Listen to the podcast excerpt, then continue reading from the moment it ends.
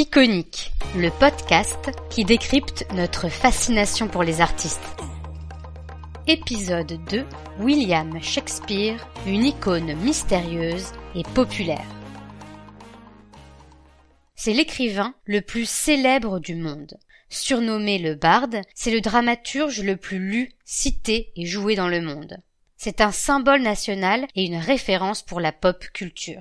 Nous sommes fascinés par ses œuvres, par les mystères qui entourent sa personne et par son influence encore très vive depuis plus de 400 ans. Le prince Charles récite ses répliques à la cour d'Angleterre et Hollywood se l'arrache. Être ou ne pas être fasciné n'est aujourd'hui plus une question. Nous avons créé une icône, William Shakespeare. Mais comment ne pas faire autrement? Il y a tous les ingrédients d'un vrai film hollywoodien. Un génie artistique, du mystère, des théories du complot, des dérives commerciales et un héros national. Shakespeare est devenu l'auteur dont tout le monde a entendu parler, mais que personne ne connaît vraiment coup de projecteur, ou plutôt levé de rideau, sur notre fascination pour cette icône aussi mystérieuse que populaire. Commençons par un rapide portrait de l'artiste. C'est le portrait iconique. Caractéristiques physiques. Une moustache assortie d'un bouc, le front un peu dégarni, les cheveux mi-longs, une collerette au cou et la plume à la main. Prénom et nom. William Shakespeare date et lieu de naissance. Ce qui est sûr, c'est qu'il a été baptisé le 26 avril 1564 à Stratford-upon-Avon, en Angleterre. Date et lieu de décès. Ce qui est sûr, c'est qu'il a été enterré le 25 avril 1616 à Stratford-upon-Avon, en Angleterre. Et maintenant, découvrons les cinq ingrédients de la vie de William Shakespeare qui nous fascinent c'est la recette iconique. Le premier ingrédient de notre fascination pour Shakespeare, c'est sa vie mystérieuse. La vie de Shakespeare, ou du moins le peu que l'on en sait, nous fascine. Les rares textes authentiques nous présentent un homme, baptisé donc en 1564, d'une famille de petits propriétaires. Rien d'extraordinaire dans le début de sa vie, un mariage à 18 ans avec Anne Hathaway, trois enfants, puis des années au cours desquelles on perd sa trace. C'est le désert shakespearien. On le retrouve à Londres vers 1590 en tant que comédien, membre de la principale compagnie de théâtre londonienne. Il devient célèbre. Les pièces s'enchaînent à raison de deux par an environ. Il décide alors de prendre sa retraite à Stratford. Il meurt en 1616. Ses œuvres ne sont publiées qu'en 1623. Ce manque d'informations alimente donc les légendes autour de Shakespeare. Lucas Hern, professeur de littérature anglaise à l'université de Genève, explique. Avec lui, les biographes sont obligés de supposer, d'inventer, de tirer des conclusions de ses écrits. En vérité, nous ignorons tout de lui. Le deuxième ingrédient de notre fascination pour Shakespeare, c'est son identité énigmatique. Et si William Shakespeare n'était pas l'auteur, mais tout au plus le prête-nom d'une œuvre partout célébrée?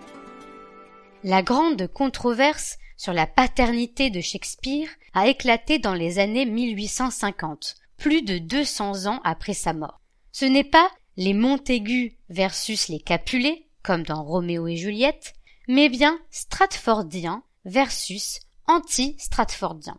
D'un côté, nous avons donc les anti-stratfordiens qui doutent que William Shakespeare, bourgeois sans éducation n'ayant jamais quitté l'Angleterre, puisse être le génie littéraire d'autant de chefs-d'œuvre. De l'autre côté, les Stratfordiens défendent ce Shakespeare comme étant le seul et l'unique génie littéraire. Comme le rappelle François Larocque dans son dictionnaire amoureux de Shakespeare, de nombreuses voix se sont élevées à partir du XIXe siècle pour mettre en doute l'identité de Shakespeare. Nietzsche, Tolstoï, Dickens, Henry James, Orson Welles ou encore Freud. Aujourd'hui, on dénombre plus de 70 Shakespeare potentiels. Certains sont crédibles, comme des auteurs contemporains, par exemple Marlowe ou Bacon. D'autres, en revanche, semblent nettement plus fantaisistes, comme l'espagnol Cervantes ou même la reine Élisabeth Ier. Aujourd'hui, la controverse n'est pas close, comme en témoigne la sortie du film Anonymous en 2011 sur la théorie du comte d'Oxford ou la parution en 2016 du livre John Florio alias Shakespeare du chercheur Lamberto Tassinari qui propose un nouveau candidat. Troisième ingrédient de notre fascination pour Shakespeare, c'est son image. Depuis 1856, la National Portrait Gallery s'est vue offrir, contre rémunération, plus de 60 portraits censés représenter Shakespeare. Mais aujourd'hui, il n'y en a que deux qui sont reconnus comme portraits officiels et tous deux sont posthumes. L'un est la gravure qui figure sur la couverture du premier folio et l'autre est la sculpture qui orne son mémorial à Stratford. L'apparence physique de Shakespeare n'est décrite dans aucune source d'époque, et rien ne permet d'affirmer qu'il ait fait faire son portrait. Cela n'a pas empêché qu'aujourd'hui son image, simplifiée et caricaturée, soit si souvent utilisée et reconnaissable par tous. Le quatrième ingrédient de notre fascination pour Shakespeare, c'est son génie littéraire.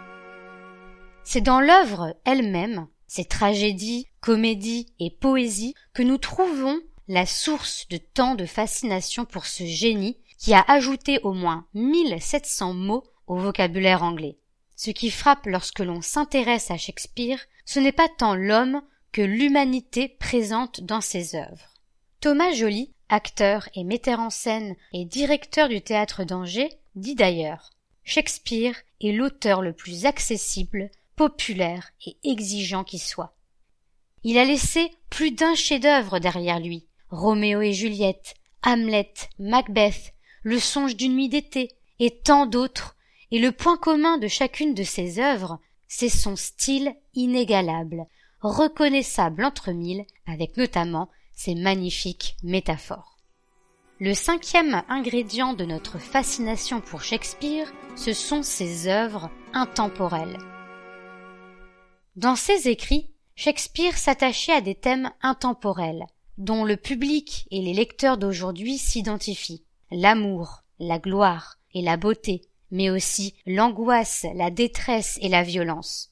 Mais ce qui nous fascine chez Shakespeare, c'est avant tout sa modernité. L'écrivain aborde la problématique de l'individu bien avant que celle-ci ne soit prise au sérieux. Ces personnages complexes se battent avec leur conscience, leurs désirs et les attentes des autres. L'auteur utilise aussi fréquemment des personnages féminins qui se travestissent, dans Le Marchand de Venise ou La Nuit des Rois ou encore Comme il vous plaira. Shakespeare met en avant aussi donc des réflexions sur le genre, se plaçant une fois encore au cœur des préoccupations actuelles. Grâce à tous ces ingrédients, nous avons pu, au fur et à mesure, transformer William Shakespeare en icône. Mais quelles sont les grandes étapes de cette transformation? Voici le parcours iconique. La notoriété universelle de Shakespeare est un phénomène relativement récent. Il faudra attendre plus d'un siècle après sa mort pour que commence la fascination. Même si de son vivant Shakespeare fut reconnu comme un grand écrivain, il n'est pas du tout considéré comme un génie. À l'époque élisabéthaine et jacobaine, les théâtres étaient nombreux et la production de pièces très élevée. Ce n'était donc pas le seul dramaturge à succès. Mais déjà, en 1623, dans la préface du premier folio, Ben Jonson prédit le caractère intemporel de Shakespeare. Je cite Son âme n'est pas d'un âge, mais de tous les temps. Tout bascule au milieu du XVIIIe siècle lorsqu'il s'impose en Angleterre comme auteur suprême de la littérature anglaise le très respecté Samuel Johnson, auteur du premier dictionnaire de la langue anglaise, écrit dans la préface en 1765 Shakespeare est au-dessus de tous les écrivains. Au milieu du XVIIIe siècle, l'acteur David Garrick organise une première commémoration pour Shakespeare dans sa ville natale. La bardolâtrie est née et devient au XIXe siècle une véritable religion. Mais qu'est-ce que c'est? La bardolâtrie n'est évidemment pas l'idolâtrie pour Brigitte Bardot, mais bien celle pour le barde, donc pour Shakespeare, qui est vénéré comme un dieu. Pour assurer sa position comme génie littéraire, en Angleterre et partout dans le monde, en 1847 est fondé The Shakespeare Birthplace Trust, qui a notamment fait de sa ville natale un lieu de pèlerinage, mais aussi de tourisme. En France et dans le reste de l'Europe, c'est surtout au XIXe siècle que les romantiques, comme Victor Hugo, vont faire de lui une figure du génie artistique et l'élever au rang de mythe. Aujourd'hui, Shakespeare est l'auteur le plus lu et le plus joué dans le monde. D'ailleurs, on a reconstruit en 1996 à Londres le Globe Theatre, là où la majorité des pièces de Shakespeare ont été créées. Il existe plus de 400 films adaptés des pièces de Shakespeare selon le Guinness Book. L'influence de Shakespeare se fait sentir partout dans le monde sous de multiples formes. Que se cache-t-il derrière cette icône littéraire? C'est l'heure des révélations iconiques. Aujourd'hui, lorsque l'on parle de Shakespeare, ce n'est pas seulement à l'auteur ou à toute une série d'ouvrages connus que l'on pense, mais à une large production culturelle. Ainsi, c'est beaucoup plus par ses adaptations modernes, et notamment au cinéma, que nous connaissons Shakespeare. On peut citer par exemple la décennie 90 comme étant celle qui a permis au barde de devenir cool. Baz Luhrmann réalise Roméo plus Juliette, une adaptation pop avec Leonardo DiCaprio. Jill Junger transforme la ménagère apprivoisée en comédie romantique adolescente dans Dix bonnes raisons de te larguer. On ne peut pas oublier dans cette liste le film Shakespeare in Love de John Madden, qui a reçu en 1999 sept Oscars, dont celui du meilleur film on découvre la vie et l'histoire d'amour inventée de Shakespeare, romantique et au sex-appeal indéniable, au moment où il a créé sa pièce phare, Roméo et Juliette. Nathalie Vienne-Guérin, directrice de l'Institut de recherche sur la Renaissance, l'âge classique et les Lumières du CNRS Université Montpellier III, explique que Shakespeare est partout dans la pop culture. Aujourd'hui, la plupart de nos romans ou films peuvent être reliés à Shakespeare. D'ailleurs, connais-tu le point commun entre Shakespeare et Disney Eh bien, il y en a beaucoup. Le roi lion est inspiré d'Hamlet, ils ont transformé Roméo Juliette en nain de jardin, Shakespeare est cité dans La Belle et la Bête, et même Donald Duck a joué Hamlet. Prenons aussi les séries contemporaines. Sais-tu qu'elles doivent leur triomphe au grand Will? House of Cards, le personnage de Frank Underwood est un mélange de Richard III et de Macbeth. La série Empire est une adaptation hip-hop du roi Lear. Et enfin, la série Game of Thrones est largement inspirée des combats sans pitié que se livrent les York et les Lancaster dans Henri VI. Sa présence ne se limite donc pas au programme académique et au théâtre mais Shakespeare est présent dans des médias de masse comme le cinéma, la télévision, les jeux vidéo, la musique ou encore les BD. Un phénomène que Douglas Lanier a appelé Shakespeare.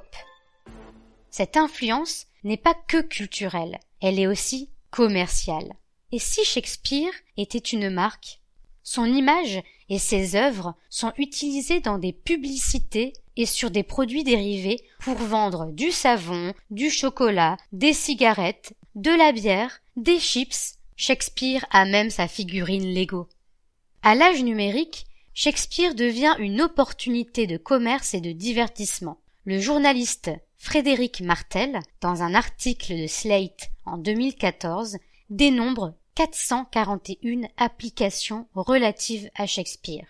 Il explique aussi ces biographes américains insistent d'ailleurs sur le fait que le théâtre du globe, qui était une industrie culturelle, voulait faire du profit et que Shakespeare, l'un de ses principaux actionnaires, était intéressé par les bénéfices. C'était de l'entertainment avant l'heure. Mais ne jetons pas la pierre à notre époque et à la pop culture. n'oublions pas que son influence existe depuis le XVIIIe siècle.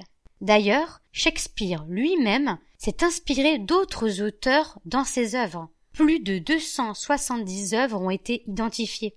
Et Shakespeare est une marque rentable depuis des centaines d'années, avec comme précurseur l'éditeur Jacob Tonson, qui a lancé cette tendance en 1710 en adoptant Shakespeare comme logo d'entreprise. Mais plus qu'une marque, Shakespeare est surtout l'emblème d'une nation. Quatre siècles après sa disparition, l'auteur est devenu un pilier fondamental de l'identité des Britanniques, notamment dans le système éducatif. Cette adoration de Shakespeare au Royaume-Uni est, comme nous l'avons découvert, une construction depuis le XVIIIe siècle. Mais ce n'est qu'en 1916 que l'enthousiasme collectif était au rendez-vous. En pleine Première Guerre mondiale, la première vraie commémoration nationale a été l'occasion de faire de Shakespeare un emblème national. Après le nationalisme du début du XXe siècle, l'approche aujourd'hui consiste à souligner l'universalité du barde.